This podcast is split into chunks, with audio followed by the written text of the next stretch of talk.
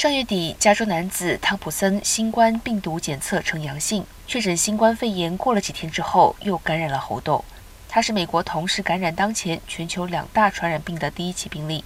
斯坦福大学感染病学家温斯洛表示，一个人有可能同时感染两种病毒，并称汤普森的运气非常糟糕。